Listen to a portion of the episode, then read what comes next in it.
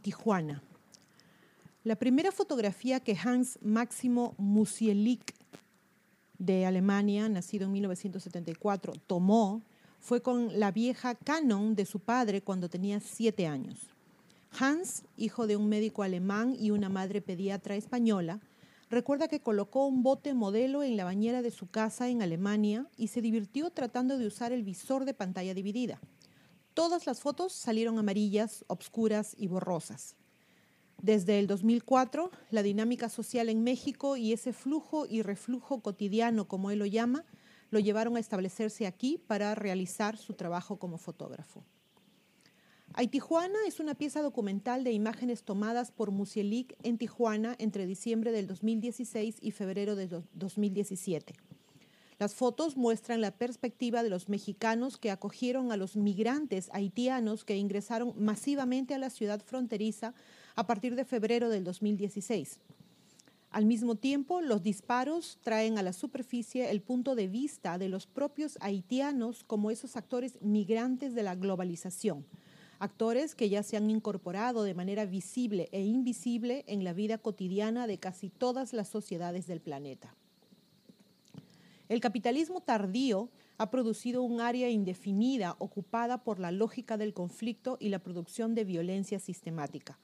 En términos sociales y económicos, esta área se ve afectada por la precariedad de la existencia y, según Bertrand Ogilvy, produce una forma institucionalizada de violencia extrema, las vidas desechables. Sin embargo, existen algunos habitantes locales que depositan su grano de arena para revertir esta tendencia y algunos migrantes en su camino se resisten a ser representados, al menos visualmente, en situaciones que los convierten en víctimas. Esto es lo que sucede en Haití, Juana. Es el 31 de diciembre en Tijuana. Hace frío y cae una lluvia intermitente. Frente a la fachada del refugio Juventud 2000, una joven de Tijuana extiende su selfie stick y le pide a un grupo de jóvenes haitianos que posen para ella. Son migrantes y visten ropa que les acaban de donar. Te ves genial, esto merece un selfie, dice, y hace clic. No es la primera vez que esta joven está en el refugio. Su padre activista trae a los migrantes artículos básicos. En la foto, los haitianos coquetean con la idea de saber que están en las redes sociales de la joven. Hans Musielik captura una metafotografía en la cual los mecanismos de autorrepresentación, tanto de la comunidad migrante como de la comunidad receptora de Tijuana, pueden florecer. Cuando los haitianos llegan a México, el Instituto Nacional de Inmigración, INM, les otorga un permiso de 20 días para transitar por el país. Durante ese tiempo se dirigen principalmente hacia Tijuana y Mexicali o Mexicali, donde el INM, en coordinación con las autoridades de inmigración de Estados Unidos, les da una fecha para ingresar al país del sueño americano. Muchos solicitan una visa humanitaria para poder permanecer en México mientras esperan para ingresar a los Estados Unidos. Mari Cookie nació en Guadalajara, Jalisco. Muchas personas la llaman María Galleta, la traducción al español de su apellido. Cookie significa galleta, que ha mantenido desde los años en que se casó. La frontera está solo unos metros del canal en la parte de atrás de la foto. Durante muchos años los migrantes en tránsito durmieron en sus bancos. Al otro lado de la calle está el cruce fronterizo El Chaparral. Cualquier persona que vaya o venga desde allí, tiene que cruzar frente a su pequeña oficina de María Cookie una habitación y un baño. Cookie abrió una oficina en la Plaza Viva México llamada Madres y Familias Deportadas en Acción para apoyar a los migrantes. Antes de ser activista, era jornalera en los Estados Unidos. Más tarde se casó con un soldado estadounidense de ascendencia filipina y cuando se convirtió en ciudadana estadounidense en la década de 1980, comenzó a ayudar a migrantes y deportados con VIH en ambos lados de la frontera. Ahora trabaja en el lado mexicano. Mantiene su oficina abierta con su pensión y algunas donaciones, ofreciendo clases de español e inglés, así como apoyo psicológico a deportados y migrantes. La oficina también proporciona algo de ropa y artículos básicos de higiene personal y por supuesto un corte de cabello para que los inmigrantes puedan presentarse a buscar trabajo. Todo es gratis. La misma pared blanca que presenció la escena del selfie stick ahora está pintada con alas azules. Es enero. La pintura no está terminada, pero fue realizada por un artista local que vivía en el refugio Juventud 2000. Pasas por esta pared justo antes de llegar al patio donde están colocadas las carpas. Esta es la única fotografía que este joven haitiano le dejaría tomar a Musielik. No quiso dar su nombre. Lo que sí sabemos de él es que vivió un tiempo en Brasil. El terremoto del 2010 que mató a 200.000 personas y el brote de cólera provocó un éxodo masivo de haitianos de su país. La mayoría de los países ofrecieron ayuda humanitaria y uno de ellos fue Brasil, donde los refugiados trabajaron en la construcción de la infraestructura para los Juegos Olímpicos del 2016. Cuando estalló la crisis política en Brasil y el desempleo aumentó, miles de familias haitianas y africanas decidieron probar suerte en los Estados Unidos pidiendo un estado de protección temporal. Para este joven, es como si el muro del refugio se hubiera convertido en un santuario donde puede presentarse a sí mismo sonriendo, con su herramienta tecnológica en la mano.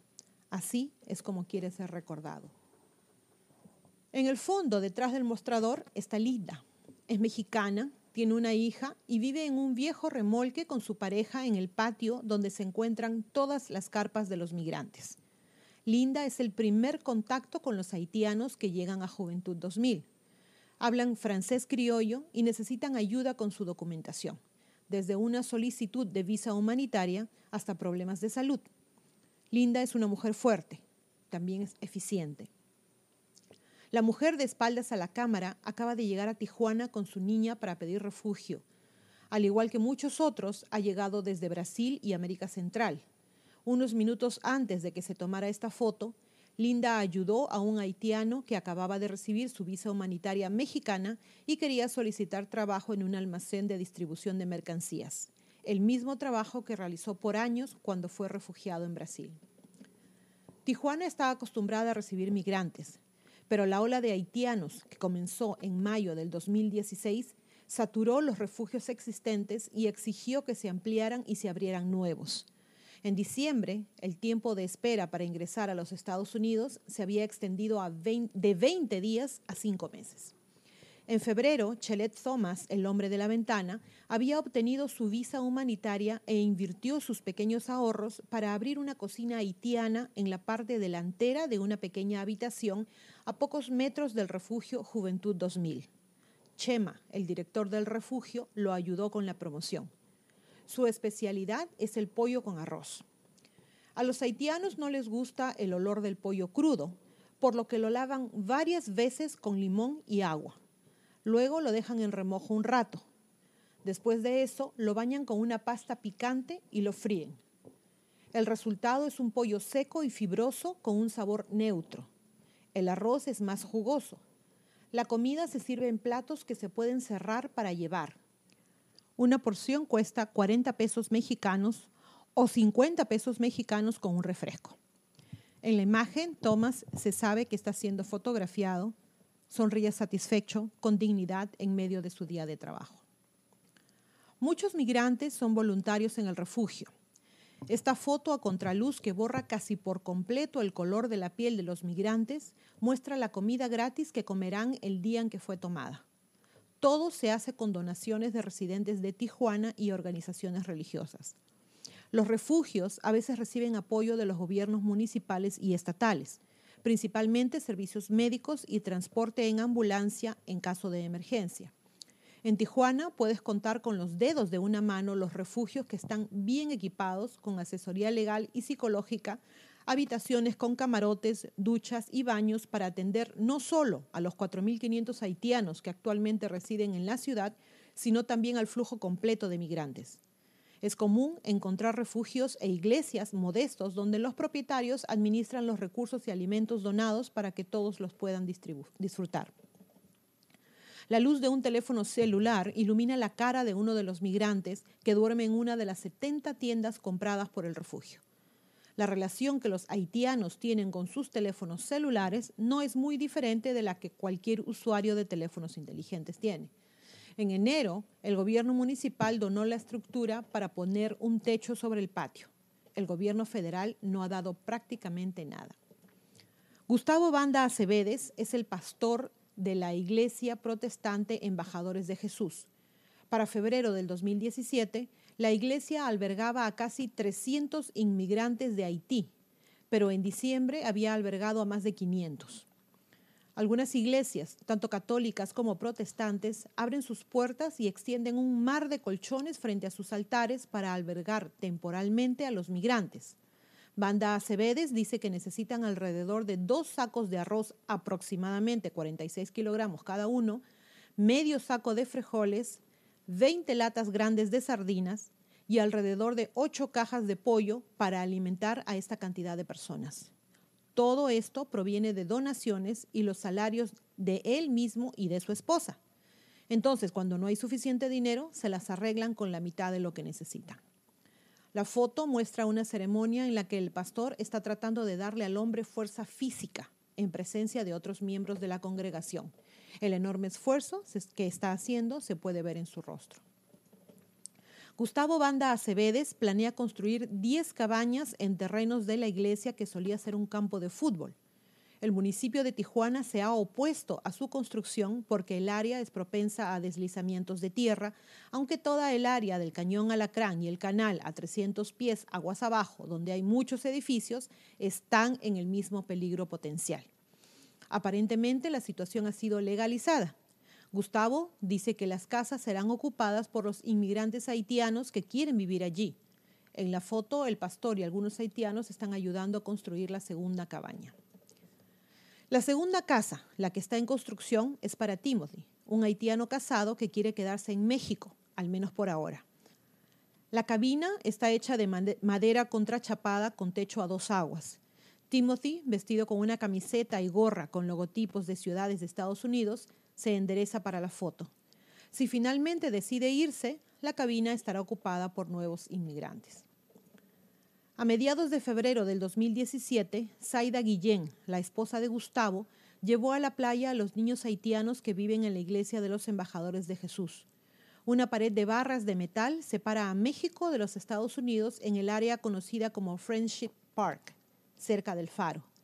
Desde la arena parece fácil nadar y cruzar hacia el otro lado, pero hay una doble pared y la patrulla fronteriza vigila todo el lado estadounidense.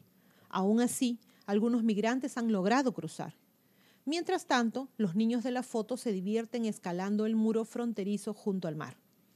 A pocos metros de la playa, algunos DJs mexicanos, uno de Tijuana y el otro de San Luis Potosí, terminan de escribir una canción criticando el, muro de Donald Trump. Posan para Musielik frente a la pared pintada con una bandera estadounidense mirando hacia el futuro. No hay sonrisas. De vuelta en la playa, ese mismo día, un fin de semana de febrero, Wilder Lande Pierre, de 8 años, disfruta de las olas a pocos metros de los Estados Unidos. Zaida Guillén nos cuenta que un mes después, a mediados de marzo, Pierre cruzó la frontera con su padre. Tienen familia allí. Su madre y sus dos hermanas pequeñas se quedaron en México, alojadas en la iglesia Embajadores de Jesús, esperando la noticia de que puedan unirse a su familia al otro lado de la frontera. Y chicos, ¿conocían ustedes este sitio llamado Haitijuana? Yo personalmente no, me sorprende mucho. Me sorprende en parte saber que existe este lugar específico, pero no del todo, ya que sabemos que hay muchos países, tanto centroamericanos como sudamericanos, como países eh, en África también que sufren mucho, ya sea por cuestiones económicas, por cuestiones de guerra, por cuestiones políticas, y tienen que emigrar a otros sitios. Felizmente existe gente eh, como estas personas en Tijuana que los ayudan, los ayudan no solamente en cuestión de recibirlos, sino también con alimentación, con papeles y demás. Como siempre digo, esperemos que todas estas cosas acaben pronto y que el cambio llegue ya. Saludos. Por favor, suscríbanse a Ileana Historias en YouTube a Divulgación Total en YouTube y hagan clic en la campanita para recibir las notificaciones cuando subimos nuevos videos. Pongan sus pulgares arriba, hagan like y compartan los videos. Tampoco se olviden de seguir a Divulgación Total en Facebook, en Twitter y en divulgaciontotal.com. A pensar bonito. thank you.